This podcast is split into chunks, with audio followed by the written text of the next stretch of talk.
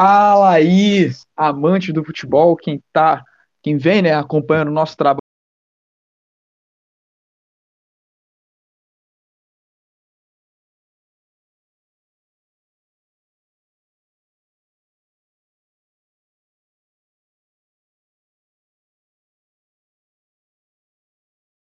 Olha aqui no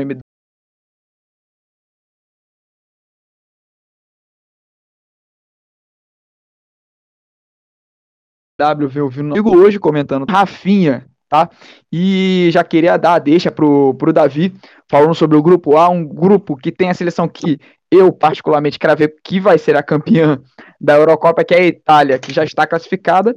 E, inclusive, o Davi pode me corrigir se eu estiver errado, fez a melhor campanha até o momento da Eurocopa. E aí, Davi, como é que você tá? Tudo bem? Boa tarde, é, bom dia, boa tarde ou boa noite, né? Os ouvintes do MW. É, realmente a Itália tem a melhor campanha até agora da Eurocopa. E vamos estar tá aí batendo um papo sobre todos os jogos aí que ocorreram, sobre os grupos, quem são os favoritos. Vamos lá, passei para o João para ele se apresentar. Opa, é, salve aí rapaziada que está assistindo o podcast, rapaziada que está gravando aqui comigo. É, começando falando sobre a Itália, que eu acho que é um time que está muito encaixado, é o meu favorito para ganhar. É, o técnico vem fazendo um trabalho muito bom e eu acho que tem tudo aí para é, levantar o título, né? Seleção que está mais encaixada, os jogadores estão bem entrosados, estão é, tendo algumas trocas aí de posição, posições, alguns testes, mas eu acho que até o final da competição vai estar tá bem mais encaixado e vai conseguir levantar o título aí. E agora eu vou passar para o Rafa para ele se apresentar. Fala galera, beleza? É uma honra estar aqui novamente conversando com vocês, uma honra todos os ouvintes que estão participando do podcast junto com a gente do MW. É, também dou um destaque, gostaria de dar um destaque para a seleção da Holanda, que é uma seleção que estou acompanhando bastante. Eu, como uma pessoa que gosta do Barcelona, naturalmente queria ver o Wijnaldum e o Depay jogar. Infelizmente o Wijnaldum foi para o Paris e o Depay infelizmente veio para o Barcelona. Já acompanhava bastante por causa do De Jong e alguns outros jogadores que, que eu gosto dessa cultura holandesa. Acredito que a Itália é uma das favoritas, mas acredito que a Holanda e a Bélgica conseguem entregar boas partidas. E se for o dia dessas duas seleções, conseguiriam, num, num futuro, eliminar a Itália. Mas no momento eu sigo os relatores achando que a Itália é a principal favorita para ser campeã da Eurocopa. Eu devolvo de novo para o Rodrigo para ele fazer a abertura do nosso podcast. Agora que os nossos três analistas né, já fizeram os destaques iniciais é, do nosso podcast, é, queria começar, obviamente, pelo grupo A, grupo que já está resolvido, é, que tem a Itália que, como né, todos destacaram, fez a melhor campanha da primeira fase. É, no caso, foram nove pontos, né, sete gols feitos, nenhum gol sofrido pela equipe do Roberto Mantini. Em segundo lugar, o País de Gales, com quatro pontos.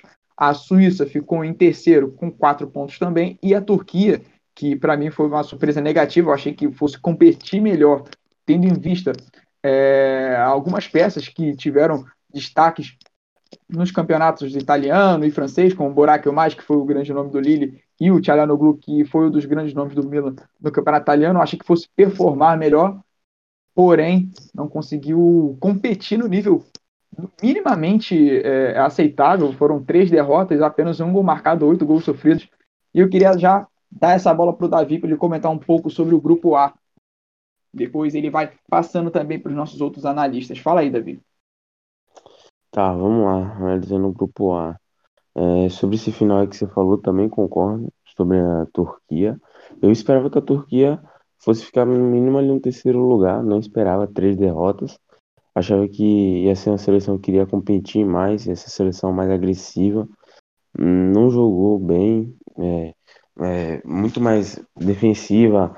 Naquele jogo lá contra a Itália, um, é, a Itália destruiu a seleção da Turquia. Esperava mais do Tchalanoglu, que jogou muito no Milan essa temporada.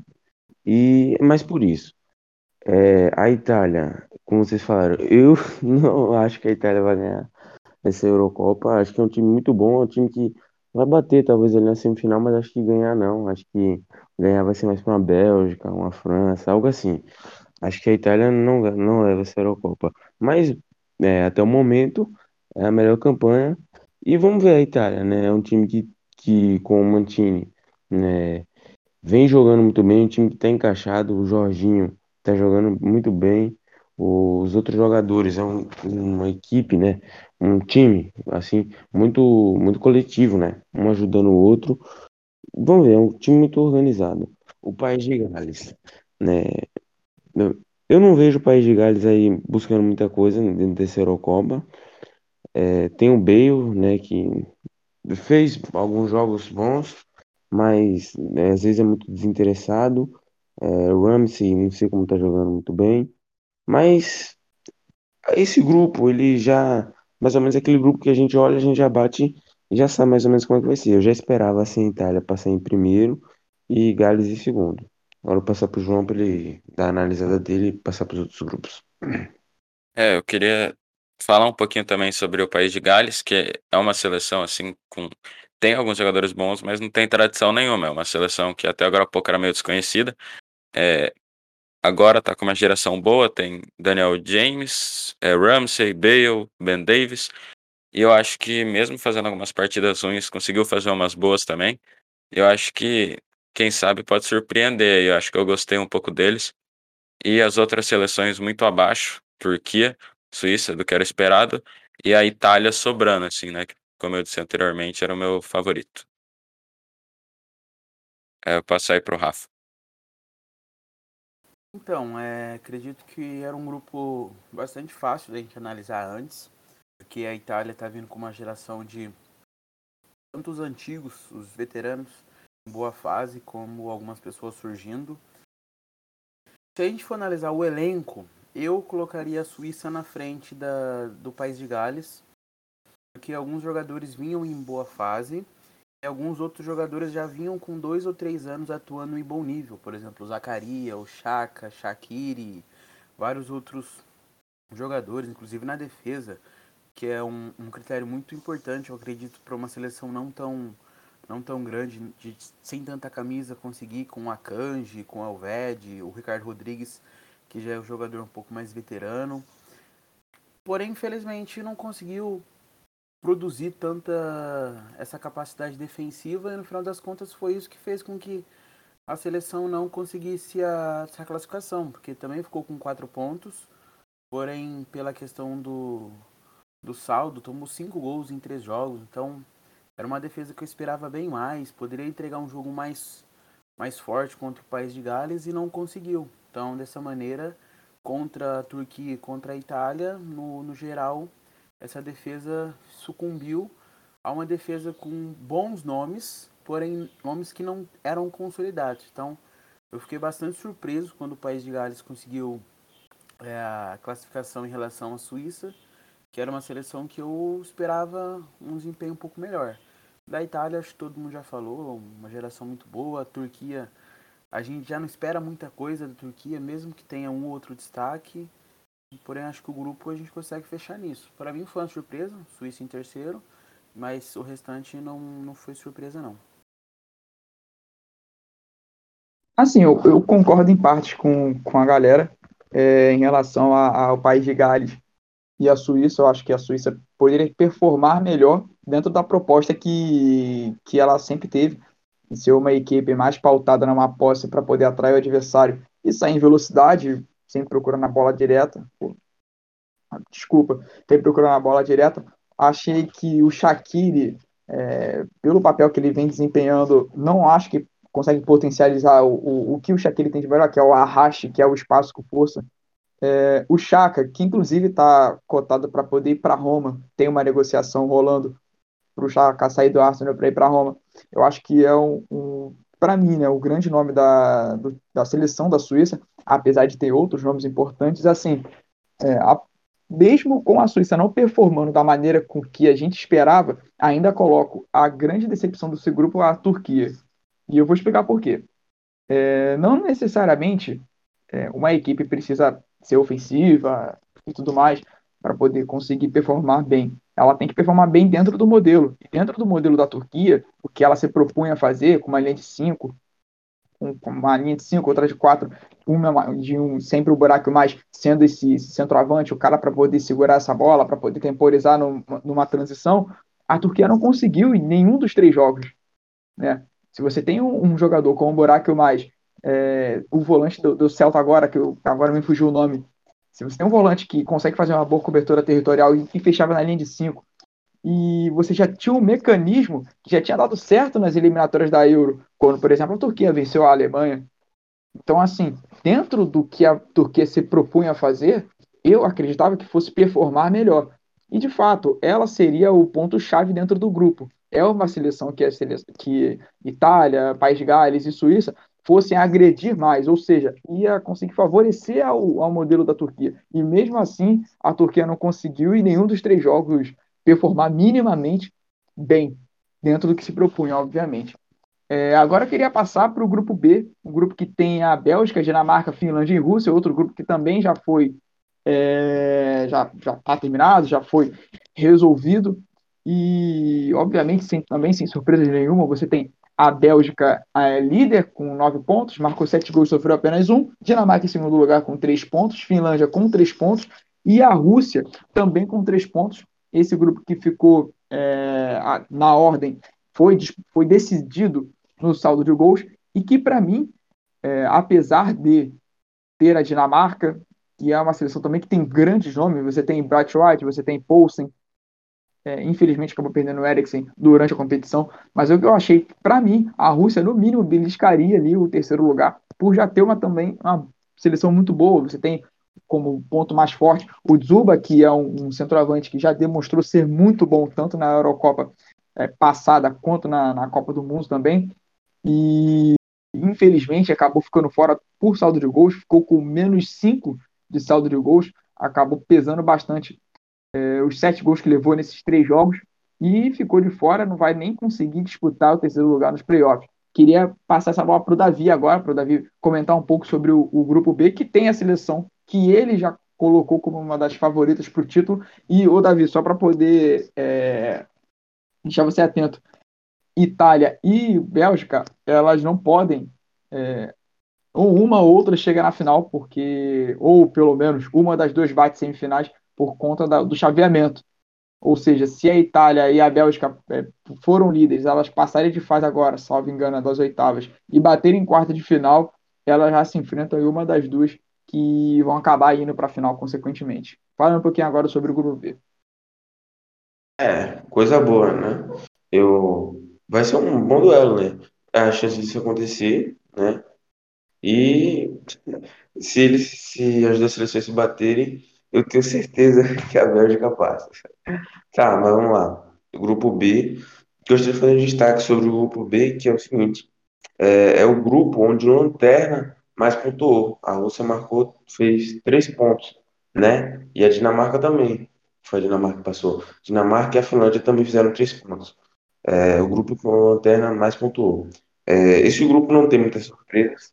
Né? A Bélgica favorita, né? E confirmou o favoritismo, né? O Lukaku voando, igual como fez na Inter. E vamos ver aí como é que a, que a Bélgica vai se portar em oitavas. Eu acho que vai muito bem. Acho que é uma equipe que, desde a Copa do Mundo, já tem um, um time né, muito bem formado. Tem, para mim, o melhor meia, o melhor, digamos assim, um camisa 8, um cara assim que consegue criar e armar um jogo, é, não como um 10, como o Messi, mas o melhor do mundo hoje, para mim, De Bruyne. Tem um dos melhores centroavantes do mundo, que é o Lukaku. Tem o Carrasco, que está jogando muito, vem de ótima temporada no Atlético. É, então acho que é uma das favoritas demais a vencer. A Dinamarca, não sei como é muito bem a situação, não acompanhei muito.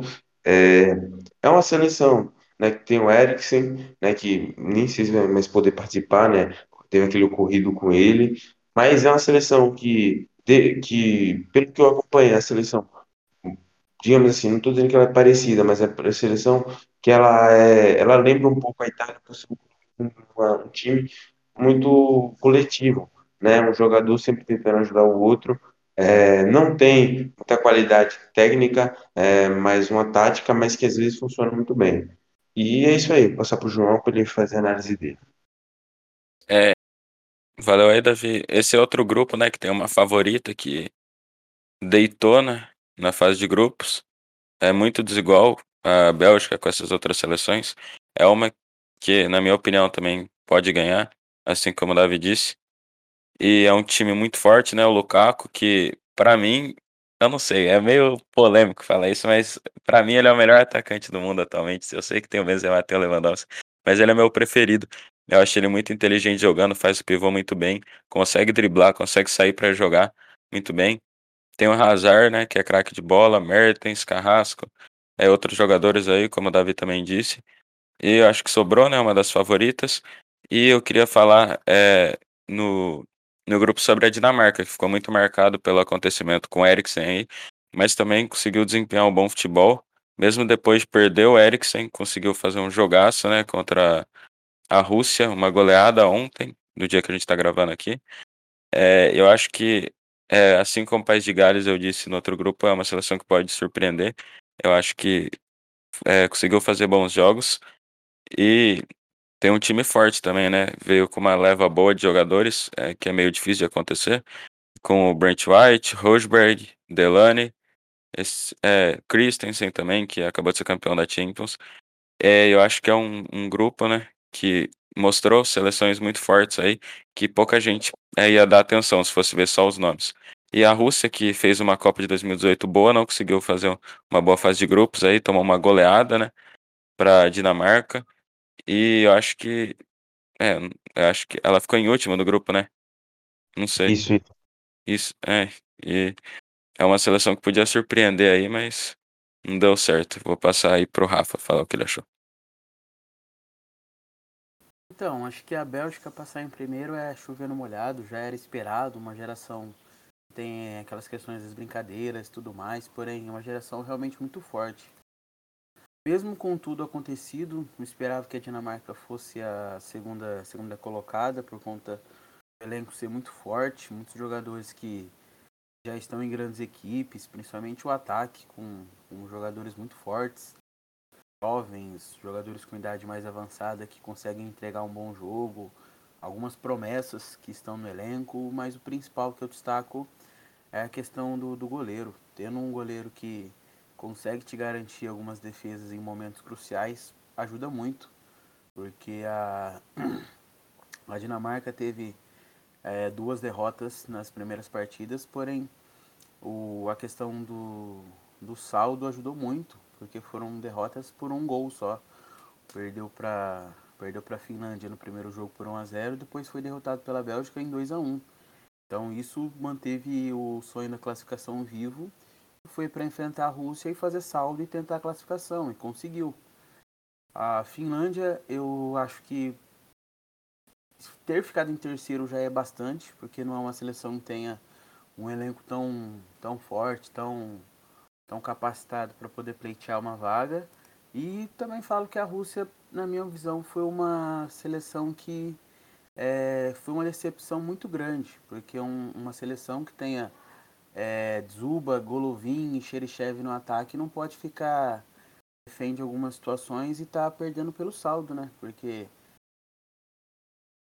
3 a 3 ou algo próximo disso com, com a seleção da Dinamarca já fragilizada, conseguiria uma, uma classificação um pouco mais tranquila. Teve também a questão do Mário Fernandes, porém no geral, imagino que o grupo foi isso. A Rússia é uma decepção, e a Dinamarca se dedicando bastante na última rodada para conseguir a vaga. Acho que assim, é, se da parte negativa teve a Rússia que não conseguiu é, a classificação, né? Teve o ponto-chave também da Rússia, acho que a goleada que sofreu para a Dinamarca foi pesada, acho que um 4 a 1 foi bem determinante. Que tomar quatro gols numa, numa, chave de, de, no caso, perdão, uma fase de grupos que você só tem a ida, né? Não tem a volta, acho que fica muito muito pesado. Acho que obriga você a automaticamente vencer os, do, os, os dois outros jogos. Mas assim, é, mudando de foco, se por um lado a Rússia não conseguiu é, a classificação ali minimamente no terceiro lugar, a gente por outro lado tem a Finlândia, que é a seleção do Timo Puk, que joga na Premier League, que extremamente organizada, é, tem, uma, tem um modelo é, muito bem estabelecido, que é jogar na bola direta, sempre buscando mais o tempo PUC, sempre, sempre tentando vencer a segunda bola, sempre tentando ganhar campo nessa, nessa bola direta, e que não tem nada de errado com isso, tanto que conseguiu vencer na última rodada, e tem méritos disso, conseguiu 1 a 0 contra a Dinamarca, que foi segundo colocado, e justamente essa vitória magrinha por 1 a 0 que a colocou né, na, ali para poder brigar entre os melhores terceiros lugares. E eu não acho que vá conseguir, mas querendo ou não, é uma classificação, é, é, uma, é uma vitória muito importante e de grande relevância se a gente for levar em conta que no grupo tinham duas seleções que eram bem mais favoritas e bem melhores que a Finlândia. Agora a gente indo para o grupo C, a gente tem é, também um grupo que já foi, já, é, já terminou, já tem os classificados os eliminados. Também sem muita surpresa, né? A gente tem a Holanda que ficou sendo a líder, é, nove pontos, também ficou invicta, marcou oito gols, sofreu apenas dois. A Áustria, a segunda colocada com seis pontos.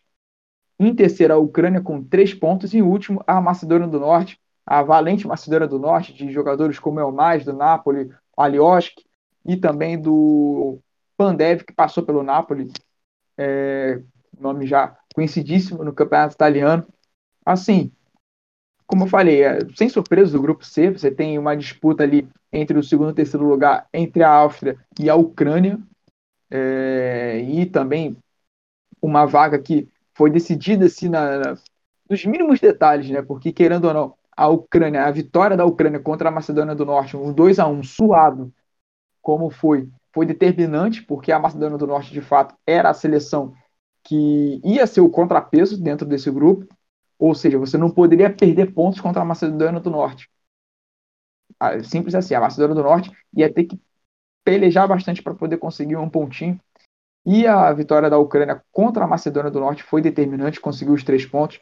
Que para mim, eu acho que a Ucrânia fosse performar melhor, até pelos jogadores que tem, pelo trabalho do Shevchenko, que ser um trabalho muito bom à frente da seleção. E, e sem sustos, a, a, Áustria ficou com o segundo lugar, perdeu para a melhor seleção do, do grupo, perdeu para a Holanda. E já eu queria já dar essa, esse gancho já para poder falar com o Davi, para ele comentar um pouco sobre o grupo C. É, vamos lá, falar sobre o grupo C. O Rodrigo já analisou muito bem, né? A parte do grupo C. É, sem muitas surpresas, né? Já esperava Holanda e Áustria passando, né? A Holanda que tem um time é, muito muito organizado, né? E algumas, não, não sei se eu posso dizer estrelas, mas que podem se transformar em algumas estrelas, né? Tem o De Jong, para mim é um ótimo meio-campista. Craque também, tem um Depay que acho que não chega ao nível craque, mas é um ótimo atacante. O Wijnaldum, que é craque, fazendo ali a função dele, sendo volante. É, uma, é um time que funciona muito bem. É um time que, se a gente for para analisar, ainda não tem nenhuma estrela, não tem um cara tipo um Cristiano Ronaldo. Aqui, se a gente for olhar para cá, um Messi, um Neymar, tipo assim, mas é uma equipe que, se você parar para analisar nome por nome, você não vai ver nenhum cara assim, desconhecido ou nenhum cara que não cumpre bem o seu papel. Todos jogam muito bem. É um, time como a Itália e a Dinamarca são times bem coletivos, mas são, são times né, que exercendo o seu papel, cada peça se destaca, né, o Depay se destaca muito, sempre atacante que está sempre abrindo espaço, está sempre dando um passe de profundidade, está sempre criando. Tem o Depay também sempre armando. E a Áustria, né, não tinha muito o que falar sobre a Áustria, né, é uma seleção que eu não acompanho muito, mas eu sei que lá tem o Alba e o cara é craque, né? Seja como lateral, como um volante, lá ele tem que jogar mais armando, né? É, por causa da dificuldade técnica, né, que tem a seleção austríaca. Mas eu percebi, né, pelos jogos que eu acompanhei, que jogou muito bem e o Alaba se destacando, né? É uma seleção que não vejo chegando muito longe né? Vai ter que fazer muita coisa aí, se der sorte num sorteio. Mas tem o Alaba, o cara é muito bom. E para mim, um dos melhores. um dos melhores. Vem sendo um dos melhores das últimas temporadas aí. É, agora sobre a Holanda, o que eu acho é, é um time forte, que não é muito um dos favoritos. Um time não, é uma seleção forte, não é muito a favorita para ganhar, mas tá com um elenco muito forte, muito bem montado. Tem jogadores diferenciados, né? Tem o Depay, que agora foi pro Barcelona, o De Jong, e tem uma zaga muito forte, né? Que mesmo com o desfalque do Van Dijk, é, tá conseguindo se manter. E é uma seleção, eu, na minha opinião, acho que eles não são, não chegam perto, assim, de ser favorito, mas podem ganhar ou chegar longe na competição, assim, porque tem um time forte. É, até agora, né? Ganhou todas as partidas que disputou. E a única que tem chance, assim, de brigar um pouquinho mais longe no, nesse grupo, eu acho que é a Áustria. Também, né, sem ser a Holanda, porque normalmente nesses últimos grupos todos aí estão tendo uma seleção forte, outra mais ou menos, e as outras duas que eu acho que não conseguem brigar por nada longe. Muito longe aí, né? Mesmo se conseguirem se classificar nos playoffs. É, eu acho que essa Áustria conseguiu uma, é, tá com um elenco bom, tá com meio de campo bom, tem Sabitzer, é, que são bons, Schlager, que eu acho que, se eu não me engano, joga no Wolfsburg. É um jogador muito bom, eu já, já vi ele jogando. Eu acho que montou um meio de campo bom, tem um ataque bom também. E pode surpreender, né? Igual eu disse das outras. Mas eu não sei, eu acho que nesse grupo ninguém chega muito longe aí. E eu vou passar aí pro Rafa fazer a análise dele do grupo. Então, acredito que, que a Holanda é uma seleção bastante forte, porque tem vários jogadores que não são, assim como falaram, não tem nenhum craque. São jogadores que você vai percebendo que nas temporadas vão entregando um desempenho muito bom. Por exemplo, o Deron na, na Atalanta, um altíssimo nível. O Luke de Jong no Sevilha, um ótimo nível. Então, vai agregando e vai fazendo com que o elenco tenha uma capacidade de poder propor um jogo e dentro dessa proposta conseguir fazer com que a equipe inteira seja perigosa. Por exemplo, se você faz uma marcação individualizada no Memphis Depay, você vai ter um jogador vindo de trás, pode ser o Wijnaldum, pode ser o Promes, pode ser o Bergwils, pode ser o próprio Luke de Jong. Então, são várias opções que vão surgindo do banco e vão fazendo com que as equipes consigam manter o desempenho. A lógico também com a, com a experiência do Blind, do Kreinsen, que são lá do Ajax, também com a juventude de alguns outros jogadores, como o Delight, que não vem fazendo uma campanha muito boa com a Juventus, porém é um jogador de muita capacidade, o Van Holt do Crystal Palace, o, o Ake, que foi um pedido do Guardiola agora para o City. Então, são jogadores que você consegue ver um potencial muito grande. E se eles comprarem a ideia do técnico, que eu acredito que eles vêm mostrando que eles compraram, eles conseguem chegar longe. Eu não acredito que é uma seleção que a gente consiga apostar, mas é uma seleção que tem a minha torcida e eu acredito bastante que consegue chegar dentro dos seus objetivos. Falando sobre a Áustria, que foi a segunda colocada do grupo, acredito que é uma seleção forte, que tem alguns jogadores interessantes. É, dentre eles o Sabitzer e o Alaba são os principais jogadores, são jogadores que são conhecidos, atuam em Champions League, atuam em grandes competições, então naturalmente a gente consegue ver eles mais facilmente. O Schalliger sim do Wolfsburg foi citado, um, um jogador muito bom, o Arnautovic, que teve a polêmica, que na minha opinião teve a infelicidade de fazer o, o gesto após a comemoração do gol, foi punido. Porém, analisando o futebol, ele é um bom jogador, consegue entregar uma boa capacidade ofensiva para a equipe. A Ucrânia é basicamente aquilo que a gente já sabe. São bons jogadores, jogadores é, que alguns deles são, são brasileiros, alguns deles é, atuam no, no Shakhtar, que a gente conhece bastante, alguns outros em algumas outras equipes, principalmente no Dinamo, que foi campeão. Então, esperava um pouquinho melhor o desempenho da Ucrânia, porém não esperava a classificação. Acho que a Áustria seria, seria realmente a segunda colocada do grupo. Da Macedônia, mais o destaque do Pandev, que está se aposentando, fez uma, uma Eurocopa digna, porém basicamente um grupo que assim como os demais, a gente tinha um primeiro colocado bem, bem vantajoso e a briga pelo segundo e pelo terceiro lugar iria se dividir conforme as coisas forem acontecendo. A Áustria foi feliz, porque a Áustria conseguiu entregar um bom resultado, conseguiu, é, inclusive venceu o norte da Macedônia por um placar mais alto e quando foi pro, pro confronto direto conseguiu atuar bem, conseguiu é, fazer com que a sua partida fosse menos conflituosa. Um resultado magro, porém, mediante ao que foi proposto na equipe, a Áustria foi realmente melhor e mereceu a classificação.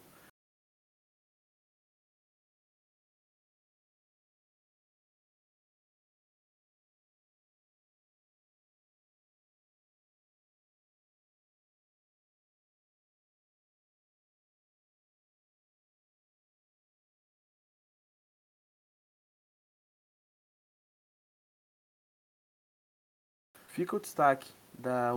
E basicamente é isso. A Ucrânia são jogadores jovens, jogadores já experientes, uma seleção, uma seleção que precisaria de alguma reformulação e do surgimento de novos jogadores, porque se a gente for parar para pensar hoje, eu só consigo ver o Zinchenko como um, um, expoente da seleção, não vejo mais tantos jogadores, tanto que o Marlos, que não é um jogador de tanto destaque assim, está na seleção, e o norte da Macedônia é basicamente isso. Agradecer pela oportunidade de ter jogado a competição.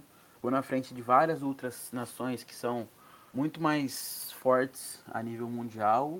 Então, basicamente, foi um grupo previsível. Na minha visão, todo mundo sai ganhando. Todo mundo sai desse grupo feliz com o resultado ou com o desempenho.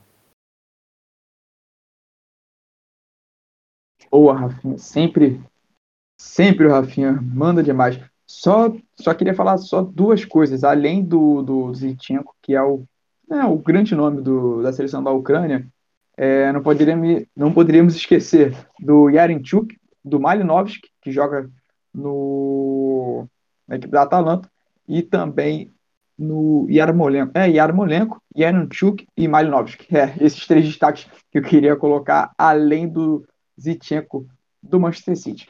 A gente agora chega na metade dos grupos. É, agora, se a gente já falou dos três grupos que já estão definidos, vamos falar agora dos três que ainda não estão definidos, que são o grupo D, E e F. É, hoje, nesta data que a gente está gravando esse podcast, vão ser definidos o grupo D, que tem hoje a grande surpresa, que é a República Tcheca sendo a líder com quatro pontos, pelo menos até o momento dessa gravação. Inglaterra em segundo com quatro pontos. Croácia em terceiro com apenas um ponto e a Escócia com apenas um pontinho também. É um grupo que, por ainda não estar definido, a gente não tem como cravar nada e ainda, de fato, está um grupo muito aberto, é, com a possibilidade aí, quem sabe, um, uma República Tcheca mantendo a liderança, que hoje enfrenta a equipe da Inglaterra. Imagina, né? A República Tcheca batendo uma liderança com sete pontos, uma Croácia é, conseguindo vencer a equipe, a equipe da Escócia, man, é, conseguindo manter essa, essa, esse favoritismo contra a equipe da, da Escócia, consegue uma vitória, vai a quatro pontos, dependendo ali do saldo de gols, de quantos gols a Inglaterra leve e quantos gols a Croácia faça, consegue terminar em segundo, aí, aí teria que a Inglaterra disputar, né, entre os melhores terceiros lugares para poder conseguir a classificação, ou quem sabe ainda pode vir a acontecer da, da Escócia beliscar um empate contra, contra a Croácia, ou quem sabe até uma vitória contra a Croácia, levando em conta que a Escócia conseguiu um empate contra a Inglaterra, na, se eu não me engano, acho que no primeiro jogo, né? não, perdão, foi no segundo jogo. No segundo jogo consegue um empate contra a Inglaterra. Enfim, o que eu quis dizer é que o grupo ainda está aberto, ainda vai ser definido hoje as vagas do primeiro colocado, do segundo colocado, do terceiro. É, e se esse terceiro vai conseguir brigar entre os melhores, mas o que eu pode, posso antecipar é o que o Southgate não tem feito à frente da seleção da Inglaterra. Se a gente tem uma seleção como a Inglaterra, que tem grandes nomes, tem jogadores já consolidados e outros aparecendo, pelo menos de duas temporadas para cá, e tendo em vista a última Copa do Mundo que a Itália fez com o Southgate batendo semifinal, é, tendo Harry Kane como seu grande ponto forte, mas a gente pensava assim, é, tá, é além do Harry Kane, qual grande jogador que vai conseguir carregar esse fardo tão grande de conseguir fazer com que a Inglaterra vá mais longe é, numa Eurocopa, quem sabe consiga um, bater pelo menos numa semifinal de Eurocopa. A Inglaterra que não batia uma semifinal de Copa desde 90, com uma geração com Gary Lineker, com Paul Gascoigne, em 96 bate semifinal de uma Eurocopa, salvo engano, a Eurocopa era feita na Inglaterra, então quando a gente faz um prognóstico, dá um, dá um, puxa um pouco mais atrás, com o Harry Kane fazendo a Copa de 2018, como que foi? Dois anos depois, é, pelo menos uma temporada depois, jogadores como Phil Foden, é, Jack Grealish, vocês podem me corrigir que o meu inglês não é muito bom, mas o Marcos Rashford, que conseguiram se consolidar nas suas equipes, são convocados Jadon Sancho, que é o grande nome do Borussia Dortmund, e mesmo assim, o Southgate, quando precisa dar um salto de qualidade, quando precisa potencializar esses jogadores nesse torneio, não consegue corresponder. Assim, para mim, uma da dentre eu colocar a, a, a, Inglaterra num segundo escalão de favoritismo e dentro desse segundo escalão de favoritismo, a Inglaterra de fato é a que mais me decepcionou. Agora eu quero saber a opinião de vocês, começando pelo Davi. O que, que você acha? É, vamos lá. Analisar esse grupo. É, concordo em quase tudo que o Rodrigo falou. Né? Vamos começar falando sobre a Inglaterra. É, não gosto do Southgate. Eu acho que ele é um técnico que ele coloca o time para, digamos assim, conseguir o resultado, recuar e tentar ali 1 a 0 tá bom. Eu acho que ele não quer ele fica brincando muito dores. É, não sei porque o Sancho não é titular. Ele é um cara que foge na característica dos ingleses, né? Um jogador que vai para cima, um jogador que muito muito bom um contra um, lembra muito do sul-americano.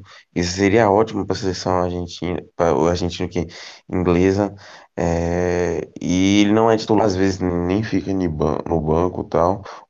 O Rashford também, para mim, deveria ser titular. Tem Grealish.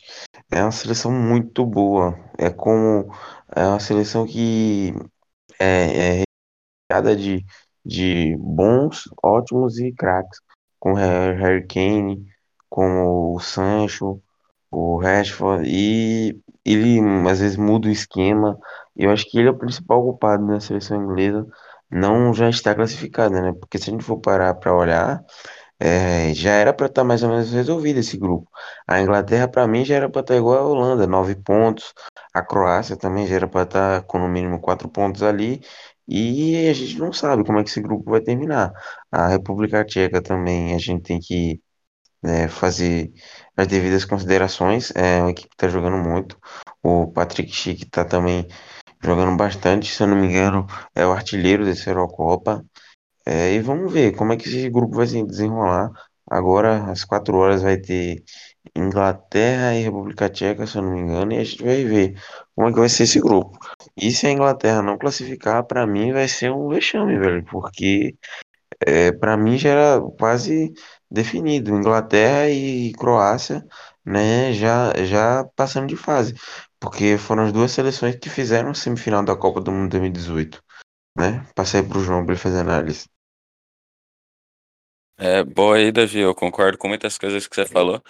E por falar nisso, né, que você estava falando, acabou de sair a escalação agora há pouco para a República Tcheca contra a Inglaterra. E o Rashford e o Sancho estão no banco também, né? É, são jogadores assim que eu queria ver jogando mais é, nesse time da Inglaterra, que eu acho que é muito forte.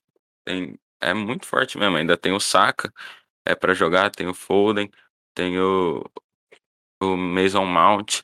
É, eu acho que uns podcast, é, no último podcast até a gente falou sobre isso, né? E viu que é muito forte o time, tem muitas opções. E o técnico tem que ir dando chance para todo mundo, né? E rodando. É, tem muito jogador bom, mas ele devia priorizar um pouquinho mais, eu acho que o Sancho, né? E o Rashford, porque o Sterling não vem fazendo boas partidas aí, eu acho que a torcida também não é muito fã dele. E sobre a República Tcheca, eu acho que vai conseguir classificar. Eu não sei se conseguiu um empatezinho hoje com a com a Inglaterra. Eu acho que tem chance sim. A Croácia mesmo sendo mais forte no elenco, é, tendo chegado na última final de Copa, eu acho que ia ser muito interessante se a República Tcheca é, classificasse e ter chance aí, né, de concorrer ao título, mesmo que seja muito difícil. Tem um time de jogadores muito desconhecidos. O Chique aí, como o, o Davi falou, que joga na Roma, é, vem se mostrando aí um bom jogador, um jogador novo, é, tá saindo, saindo muito bem aí, né? A Croácia, que também tem um time forte, mas eu quero ver se vai conseguir se classificar. E vai ser um, um final de grupo aí, né? final da fase de grupos vai ser muito interessante para todo mundo aí que for assistir.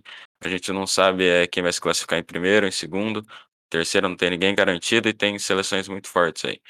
E sobre a Escócia, eu não sei, eu acho que eles até têm um time é, que nem é, não é tão fraco assim, tem alguns jogadores famosos, tem alguns jogadores que jogam em ligas grandes, né? É, temos aí o Matt Dominey, temos o Tierney, o Robertson, o Gilmer, que joga no Chelsea também, né? Que acabou de ser campeão da Champions. E eu não sei se eles têm chance matematicamente de ser campeão, não tenho certeza agora. Mas eles não, têm, não são um time tão fraco, uma seleção tão fraca assim. E vai ser muito interessante acompanhar esse fim de fase de grupos. Passar aí pro Rafa, falar o que ele acha. Então, é, acho que a Inglaterra deveria ser uma equipe um pouco mais sólida, um pouco mais forte no grupo, principalmente pelo elenco que tem e tudo mais. Acho que alguns jogadores poderiam atuar melhor do que vem atuando e alguns outros poderiam vir do banco, concordo. É, mas é muito complexo analisar porque é uma geração que tem alguns jogadores que são ainda bem jovens. Por exemplo, o Mason Mount, o Phil Foden vem de uma, uma final de Champions League, porém são bem jovens. Então, naturalmente eles vão oscilar em alguma competição é, de seleção tudo mais. Então, acho que ele vem apostando na experiência de alguns outros jogadores. Não que o Sterling seja tão experiente assim em relação a eles, mas já é um jogador que está no cenário há mais tempo. O Sancho, eu gostaria de ver mais jogando também, mas acho que cai nessa mesma situação do Mason Malt e do Phil Foden. O técnico foi da, da Sub-20, então vários jogadores que estão hoje na seleção trabalharam com ele, então acho que a gente não pode também cair no erro de achar que tudo é culpa dele, mas também tem uma parcela de culpa. Acredito que a República Tcheca tem um elenco que não entrega a capacidade de ser líder do grupo, porém o desempenho em campo, que é o que vale, vem sendo feito. Então, acredito que tem potencial de pelo menos arrancar o empate da Inglaterra hoje e garantir é, a vaga na, na próxima fase, a República Tcheca, e mesmo com alguma outra combinação, acredito que seja uma equipe que passe entre os terceiros. A Croácia tem um jogo muito importante, é favorita para tentar a classificação mediante um grupo bem apertado, porém precisa tentar se dedicar ao máximo para fazer com que seja feito o seu placar, mas ao mesmo tempo a combinação te ajude porque o elenco da Croácia é sem comentários, vários jogadores de grandes equipes, jogadores que são um destaque, o Luka Modric, tipo, foi eleito o melhor jogador do mundo, alguns jogadores que poderiam, poderiam ter entregado uma uma Eurocopa um pouco melhor. A gente incorre muito no erro de querer analisar a Croácia como uma finalista de Copa do Mundo, porque nós lembramos do, do desempenho, não foi tão, tão grandioso assim na, na Copa do Mundo, caiu em uma chave não tão forte, mesmo assim precisou de várias prorrogações para poder passar. Acho que é uma seleção que tem muito potencial, porque esse potencial já está envelhecido. E dentro disso, não acho que a Escócia vai conseguir garantir pelo menos um ponto nessa partida. Então acho que a Croácia vai tentar buscar essa classificação. Porém, um empate entre República Tcheca e Inglaterra pode teoricamente eliminar a Croácia mesmo com uma vitória, porque a Croácia iria a quatro pontos e o empate entre Inglaterra e República Tcheca manteria os dois com cinco pontos, que seria uma vitória e dois empates. Então, teoricamente, um grupo está aberto, acho que está entre Croácia, Inglaterra e República Tcheca, tendo a vantagem para a República Tcheca pela questão de ser a líder com quatro pontos e um saldo melhor do que a Inglaterra, então um empate seria da República Tcheca. Porém, eu não consigo fazer muitas previsões em relação ao que pode acontecer. Acredito que a Inglaterra é a equipe que mais tem jogadores para brigar nessa última, nessa última fase, nessa última partida. Porém, o desempenho não me faz ter a certeza que eu posso apostar nela. Então, acredito que a Croácia vai para tudo ou nada. A República Tcheca vai fazer a mesma coisa que já fez nas outras duas partidas e vai torcer para dar certo. Inglaterra vai ter a possibilidade de fazer coisas novas. Não consigo garantir que vai ser feito. Assim eu fecho o grupo e passo de novo para o Rodrigo para realizar o grupo. É perfeito, Rafinha, perfeito. É, queria, eu não sei se a galera também acompanha tanto o campeonato italiano, mas quem tem visto Patrick Schick jogar, olha, eu de fato tô não é pouco surpreso não, é muito surpreso. Quem viu Patrick Schick na Roma, quem viu Patrick Schick na RB, né, e agora tem visto ele na Eurocopa, dá, dá para dar enganado, dá para enganar. Enfim, agora queria. Ai, Patrick Chique.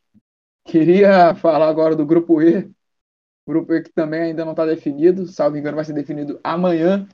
É, e também tem uma surpresa na liderança: tem a Suécia é, como líder com quatro pontos, Eslováquia em segundo lugar, Eslováquia do meu saudoso e eterno ídolo Marek Hansik. Em terceiro lugar, Espanha com dois pontos. E em último lugar, e com uma classificação muito arriscada, a Polônia com apenas um pontinho.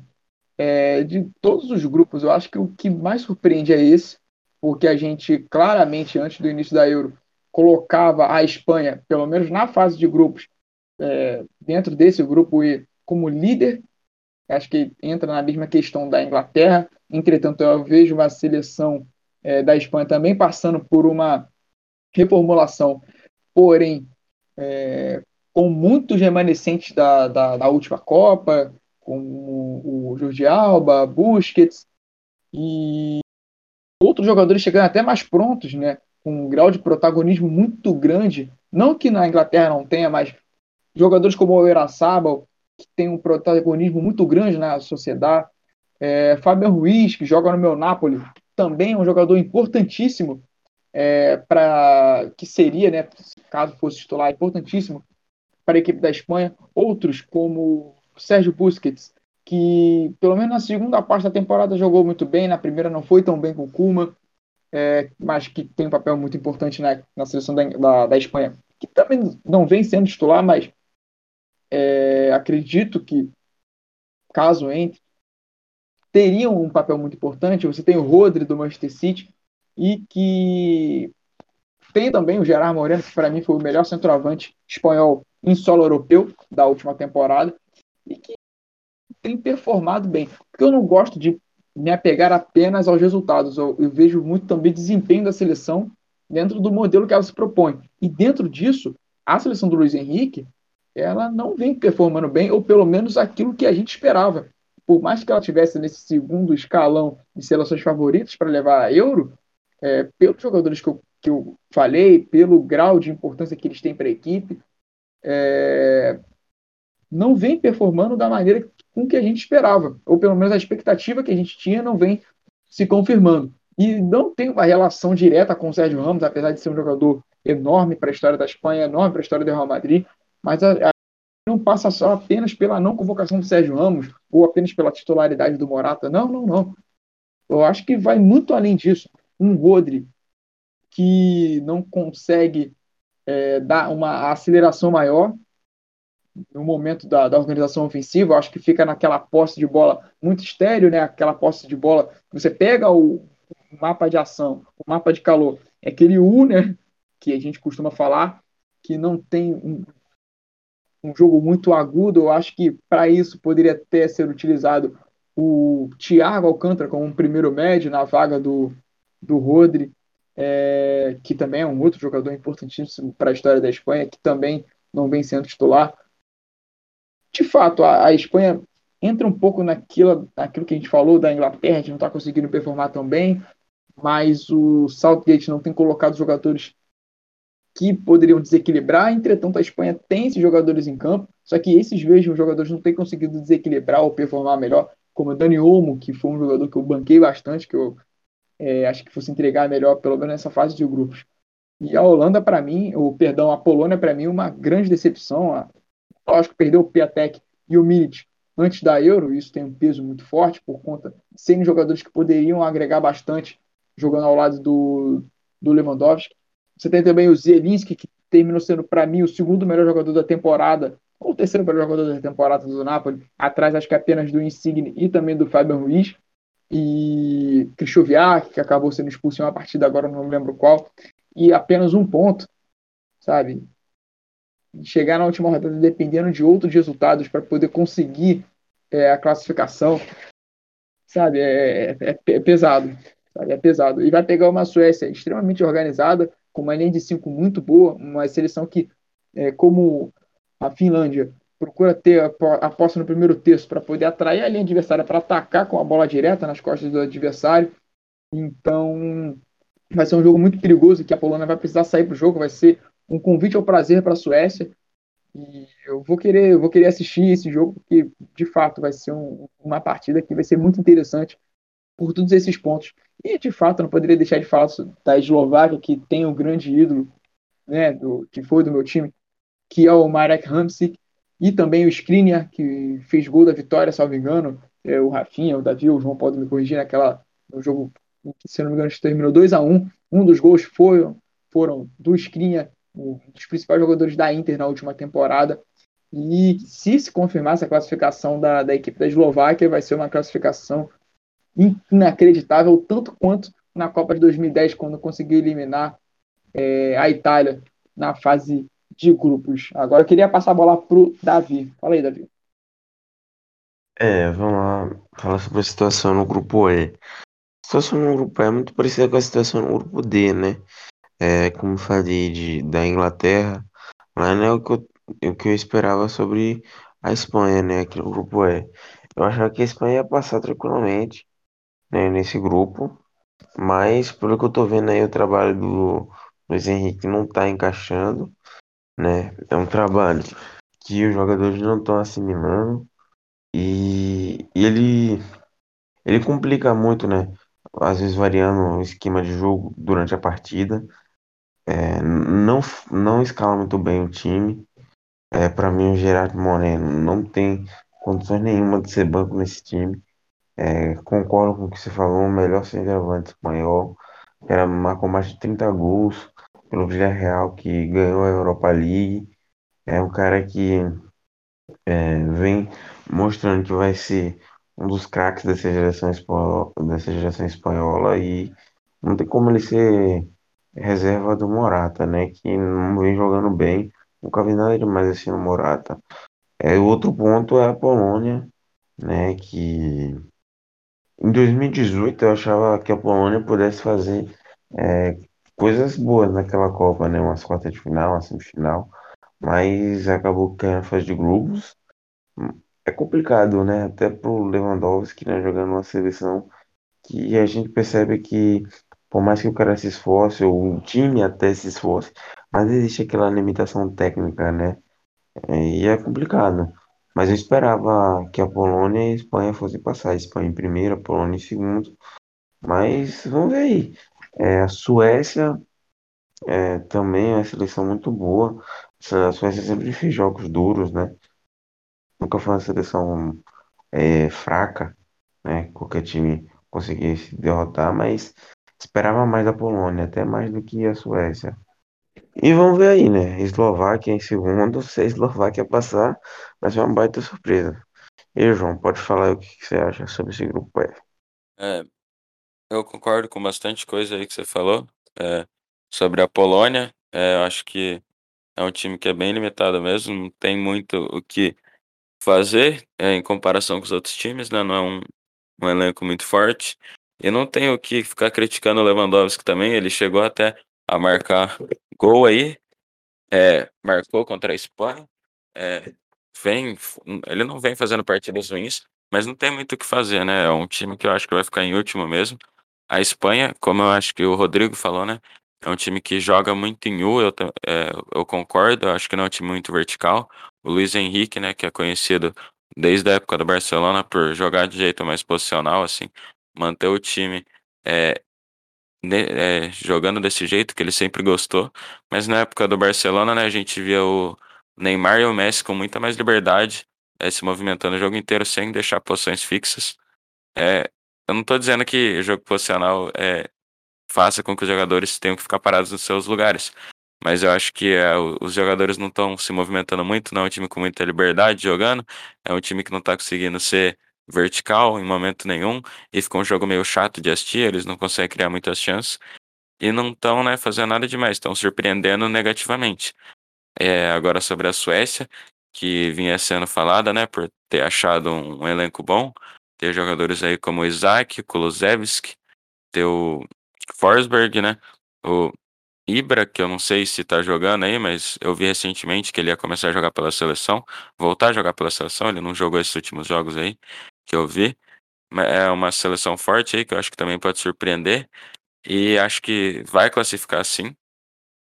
E sobre a Eslováquia, né, é, conseguiu uma vitória aí sobre a Polônia, que é um, um elenco fraco, né, tem um elenco fraco, e acabou de é, perdeu recentemente aí para a Suécia. Eu acho que não vai classificar e vai acabar ficando mesmo entre Espanha e Suécia. E Espanha que se não se ajeitar logo, é, pode nem passar da fase de grupo ou vai cair muito cedo. Eu não vejo com chance de brigar por título. Agora eu vou passar aí pro Rafa falar o que ele acha. Bom, concordo com vocês. Acredito que, que a Suécia tem um estilo de jogo muito, muito interessante. Tem alguns jogadores, é, desde o Forsberg, o Isaac, que vem sendo ventilado em várias equipes da elite, alguns jogadores que conseguem entregar um desempenho muito grande. Dou o exemplo do Lindelof, que é um, que é um zagueiro que é muito criticado por parte da torcida do United desde a sua chegada, porém ele consegue entregar um, um jogo mais seguro do que alguns outros jogadores. Então, é, a liderança, mesmo que seja provisória da, da Suécia, não é, não é novidade para mim, não é uma questão que vejo com, com um olhar de surpresa.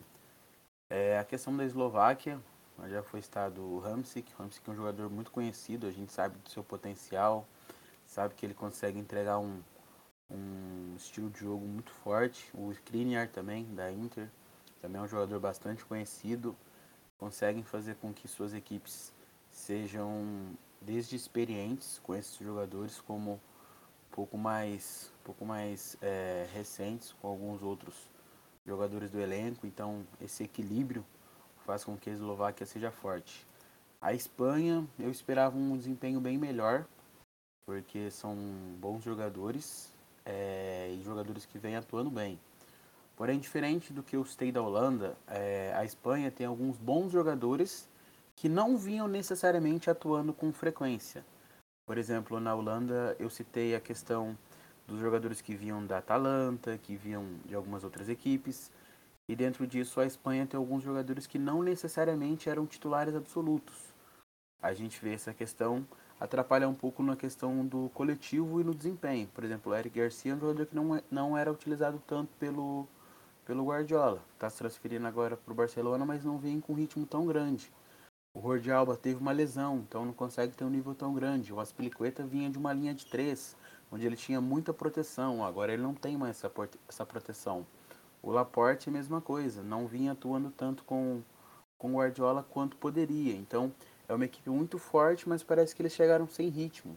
Então isso atrapalhou bastante a seleção, que precisava de mais nomes fortes que vinham atuando. Infelizmente isso não vinha acontecendo e acredito que isso é reflexo da, da questão do jogo posicional que vem sendo feito pelo Luiz Henrique. Não só porque é algo que ele quer fazer, é algo que pela falta de ritmo de alguns jogadores, a falta de treino, a falta de situações coletivas, a equipe vem passando. A Polônia é o que todo mundo já estou, o Lewandowski está bastante sozinho, tem o Zielinski, o Krychowiak, alguns jogadores conhecidos, mas infelizmente a seleção não consegue manter o nível. Então basicamente é isso, a Suécia é muito forte, jogadores sem ritmo, uma seleção sem um craque nato, mas um coletivo muito grande. A Espanha sem ritmo, muito morosa, muito muito reticente. A Eslováquia com jogadores que são líderes, que ajudam a equipe durante a partida para alterar uma coisa ou outra. E a Polônia refém de alguns jogadores na jogada individual. Então, basicamente, eu, eu destaco esse grupo com essas, com essas informações. Perfeito, Rafinha. E agora chegamos na última seleção, não, perdão, no último grupo, no grupo F, que apesar de não estar tá definido, é, no caso da falta uma rodada, a gente vê um desenho, uma tendência de que entre de fato as três melhores seleções do grupo. No caso, hoje, A França ela é líder com quatro pontos. Em segundo lugar, a Alemanha com três. Em terceiro lugar, a Portugal com três pontos. Em último lugar, Hungria com apenas um pontinho. Tá? E queria aproveitar e destacar para mim o, a seleção da França é uma das favoritas para o título, ao lado também da seleção de Portugal, apesar da derrota do último jogo. Assim, eu acho que foi um pouco do é, momento e o modelo do, da, do que a Alemanha propõe que conseguiu explorar as debilidades de Portugal. Não necessariamente eu acho que vai ser um desenho para o restante da Euro, a Alemanha conseguindo performar tão bem quanto foi no jogo contra Portugal. Assim, você tem, apesar de que você tem muitos destaques como Kimmich, Gozens, você tem Goretzka, você tem Timo Werner, entre outros jogadores como Leroy Sané. Mesmo assim, não vejo a Alemanha hoje como uma das favoritas ao título da Euro. É um final de ciclo do Joaquim Love. É, o Hans Flick deve, deve não vai assumir a seleção após a Euro, já para a Copa do ano que vem. E, de fato, você tem uma França com um elenco muito forte, jogadores que podem decidir no último terço, como Mbappé, Benzema e Griezmann. E tem Portugal, que dispensa comentários, Bernardo Silva, Diogo Jota, Cristiano Ronaldo, William Carvalho, Danilo, Rubem Neves, João Moutinho e por aí vai. Então, coloca essas duas como favoritos ao título. Vejo a derrota de Portugal para a Alemanha como a, um lado é, tem essa debilidade, que é Portugal, de você tem muitas perseguições individuais. É, e eu vejo o Fernando Santos, às vezes, não conseguindo potencializar jogadores como Bernardo Silva, como Diogo Jota, apesar de que eu falei, né? É uma seleção ainda muito forte. Então, assim, é, só para resumir, a Alemanha, segundo escalão de favoritismo para levar a Euro. França e Portugal, primeiro escalão para poder levar a Euro dentro da normalidade. A gente vai ver também que faz é, torneios né, de mata-mata são torneios muito complicados, é, são torneios que é, têm suas nuances. A gente já falou do grupo D, grupo E, que são equipes que a gente não esperava que fosse estar liderando, estão liderando. No grupo F segue tudo normal. E dentro desse grupo F, para mim, tem os dois grandes favoritos para o título, que são Portugal e França. Agora queria passar a palavra para o Davi. Tá, vamos lá. O grupo F, assim como o Rodrigo falou, né, os três devem passar aí. A Alemanha hum, vai estar tá passando aí por um processo de reformulação com o Hans Flick. É, acho que não vai ganhar essa Eurocopa, né? Aquele jogo ali contra Portugal. É, eu vejo alguns problemas também, né? É, em Portugal. Alguns problemas de organização, alguns problemas mais com o Fernando Santos né, que é o técnico. É, foram dois gols contra também, né, se a gente for parar para analisar, mas aí um, também não tem como, né? Se a gente for olhar, o resultado foi esse e a Alemanha não tem nada a ver, se a gente for olhar por cima. Né? Eu acho que Portugal poderia jogar muito mais, né? Se tivesse na mão de um técnico, talvez com, com a característica que fosse, digamos assim, com características mais mais táticas do que a do Fernando Santos. Eu vejo ele um cara muito mais como um paizão do elenco, né? Acho que poderia ter um técnico que focasse mais na parte de, de organizar o time, de potencializar os outros jogadores para não ficar dependendo ali sempre do Cristiano Ronaldo. Às vezes eu vejo Portugal, às vezes um pouco o Brasil, é, até hoje, mas tipo assim, até um pouco atrás, sempre procurando Neymar, hoje procura bastante o Cristiano Ronaldo, sendo que eu vejo hoje a seleção não é a seleção digamos assim, é, é, depende 100% assim do Cristiano Ronaldo. Lógico, ele é o cara, cara é o melhor jogador da seleção, não tem como jogar assim por cima, né? Sem ele, não teria como jogar sem ele. Mas tipo assim, se ele for olhar é, em prática, dá pro Bruno Fernandes é, tá criando mais, dá para um Diego Jota tá jogando mais, o Moutinho, que é o cara que deu uma apagada, mas era um jogador que eu gostava bastante. E então eu vejo Portugal dessa forma. É, para mim, como o Rodrigo falou, é uma seleção que tem condições sim de vencer essa Eurocopa, é a atual campeã.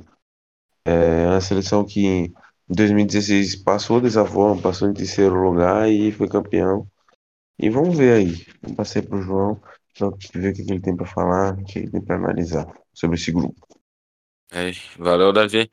É, agora, né, sobre esse grupo aí, que é o mais forte, né, o grupo da morte da competição.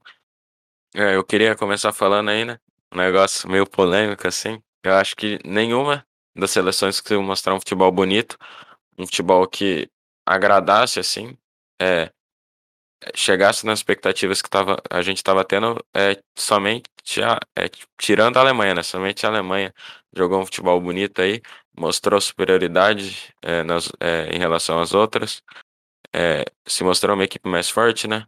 Vencendo aí de vencendo de Portugal, é, sobrando no jogo, eu acho que foi muito acima no jogo. É, perdeu para a França, mas eu acho que conseguiu criar mais chance. A França se fechou bastante, né?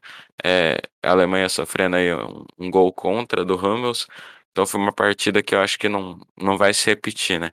Se acontecer de novo, eu acho que é a França. Não, a Alemanha ganharia se acontecesse de novo. E, é, na minha opinião, né, a Alemanha que é uma das favoritas também, acho que tá atrás só da Itália, para mim. E é um time que vem jogando de um jeito muito bem, tá muito encaixado, com os alas, né, do time é, sendo protagonistas, muitas vezes o Kimmich e o Gozens do outro lado, que vem jogando muita bola. O Kimmich que tá voltando, a, não voltando porque ele jogava de lateral numa linha de quatro, né, mas tá voltando a jogar ali pelo lado direito, tá jogando muito bem, é, tem muita qualidade para passar, para cruzar. Eu acho que é um time muito encaixado. Sobre Portugal agora, eu acho que é um time, como muitas pessoas vêm falando aí nas últimas semanas, que precisa de mais ofensividade. É, tem bastante gente reclamando dos dois volantes de marcação, o William Carvalho e o Danilo Pereira. É, e eu também acho né, que o time precisava ser um pouquinho mais solto, jogar um pouquinho mais para frente, porque tem qualidade. Hoje tem um dos elencos mais fortes do mundo, né? com Cristiano Ronaldo, Diogo Jota, Bernardo Silva, Bruno Fernandes, é, João Félix e mais um monte de jogadores aí. É, temos é, mais Pedro Gonçalves aí também, Gonçalo Guedes, Renato Sanches, muitos jogadores bons. É, tem uma zaga muito forte também. Acho que é um, uma seleção que precisa mostrar mais, né? E vai mostrar mais se der tempo e se conseguir se classificar. E a França é um time que sabe atacar na hora certa, sabe se fechar na hora certa e também pode ser campeão aí, né? É um time que não mostra um futebol muito bonito, mas agora com Benzema, Mbappé e Griezmann no ataque, tá muito forte. Tem um meio de campo com Kanté, Pogba e Rabiot. Mesmo muita gente criticando o Rabiot, eu, acho, eu não acho ele tão ruim assim como falam, mas também não tem como comparar com Kanté e Pogba, né? Que são hoje, para mim, os dois melhores meio-campistas do mundo, mais recuados, assim, né? Dois volantes e chega muito forte aí, é um time encaixado que acabou de ser campeão da Copa do Mundo e é um grupo muito bom de se ver jogar, né? Todas as seleções, porque cada hora acontece uma coisa que você não esperava. E sobre a Hungria, né? Acho que teve muito azar de cair no grupo, conseguiu arrancar um empate na França, mas não tem muito o que fazer, né? É, sofreu muito aí para conseguir um ponto. Tem um goleiro muito bom, tem alguns jogadores conhecidos aí, mas não sonha com nada não briga por nada aí. Eu gostaria de passar agora pro Rafa falar o que ele pensa, fazer a análise dele do grupo. Então, concordo com todo mundo. É realmente um grupo muito apertado. Eu acho que o empate da, da França contra a Hungria embolou esse grupo ainda mais. Porque uma vitória da França iria deixar ela bem confortável para a última rodada contra Portugal.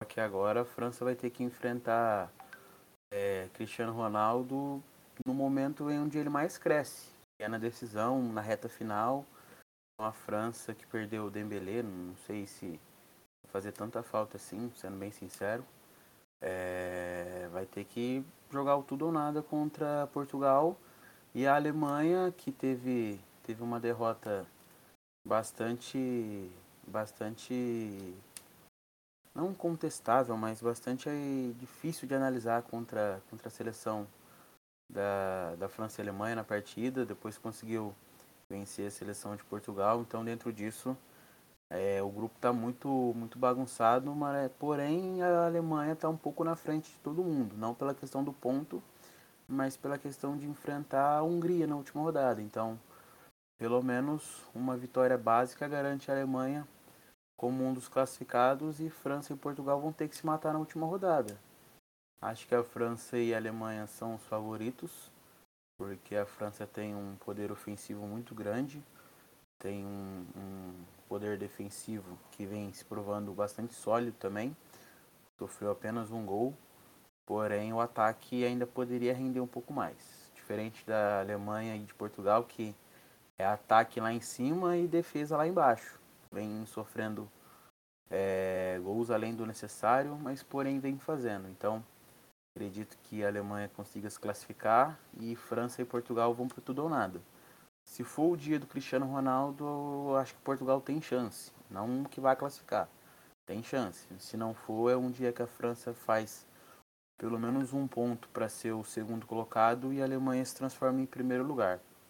Acho que a França tem um poderio ofensivo bom, só que eu não quero ser aquela pessoa chata, mas parece que quando tem o, o Benzema no elenco da França, as coisas parecem que não caminham. Sei que a culpa não é dele, sei que pode ser alguma coisa mais um problema mais antigo, mas parece que Rabiot, Benzema não são jogadores que fazem com que o elenco seja unido. Você já viu o Giroud e o Mbappé com, com algumas pequenas discussões, é, algumas questões relacionadas a alguns jogadores que não vêm atuando tão bem. Então, acho que a França, se não resolver esse problema rápido com com Deschamps, com seu técnico, pode sucumbir a Portugal e ver a classificação indo embora. Porém, acredito que a França tem mais jogadores.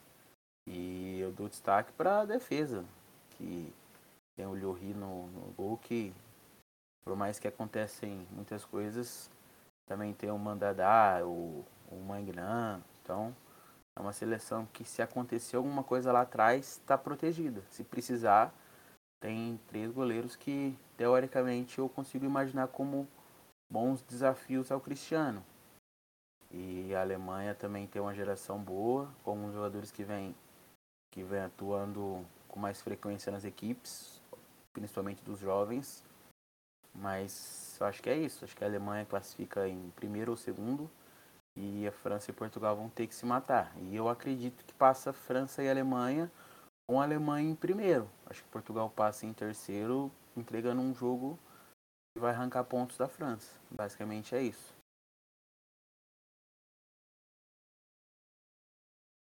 É, perfeito, Rafinha, perfeito. E só para poder deixar nossos ouvintes situados dos terceiros lugares é, que vão brigar né, por vaga nessa, nessa Eurocopa, vamos supor, num grupo com seis terceiros colocados, é, a Suíça lidera com quatro pontos, a Suíça que já jogou os três jogos, Portugal em segundo com três pontos, Ucrânia em terceiro também com três pontos, em quarta Finlândia também com três pontos, em quinto e sexto que estariam eliminados de, de fato da Eurocopa Espanha e Croácia. Espanha com dois pontos e Croácia com apenas um pontinho. É, estamos chegando ao final, estamos chegando né, ao final de mais um podcast. Queria primeiro agradecer ao Davi, ao João e ao Rafinha pelos comentários, pelas contribuições de hoje. Vocês querem fazer algum destaque final? Por mim, tá tranquilo. Por mim, tá tranquilo também. Só se despedir aí. Muito obrigado aí quem assistiu. Valeu, rapaziada, do podcast. Foi um bate-papo muito bom. E obrigado aí a todo mundo que ouviu até agora. É, é isso. Muito obrigado a todo mundo, todo mundo que ouviu. Se puder compartilhar, vai ser ótimo. Nossas redes sociais vão estar aí embaixo na descrição. Então, pessoal, é isso. Só vou apenas reforçar o pedido do João, né, do, e do Davi para que compartilhe, comente e que siga nossas redes sociais, né? Lá no Instagram e também no Twitter, tá bom? Um forte abraço a todos os nossos ouvintes e um, uma boa tarde, um bom dia uma boa noite para quem estiver nos ouvindo no horário que lhe convido.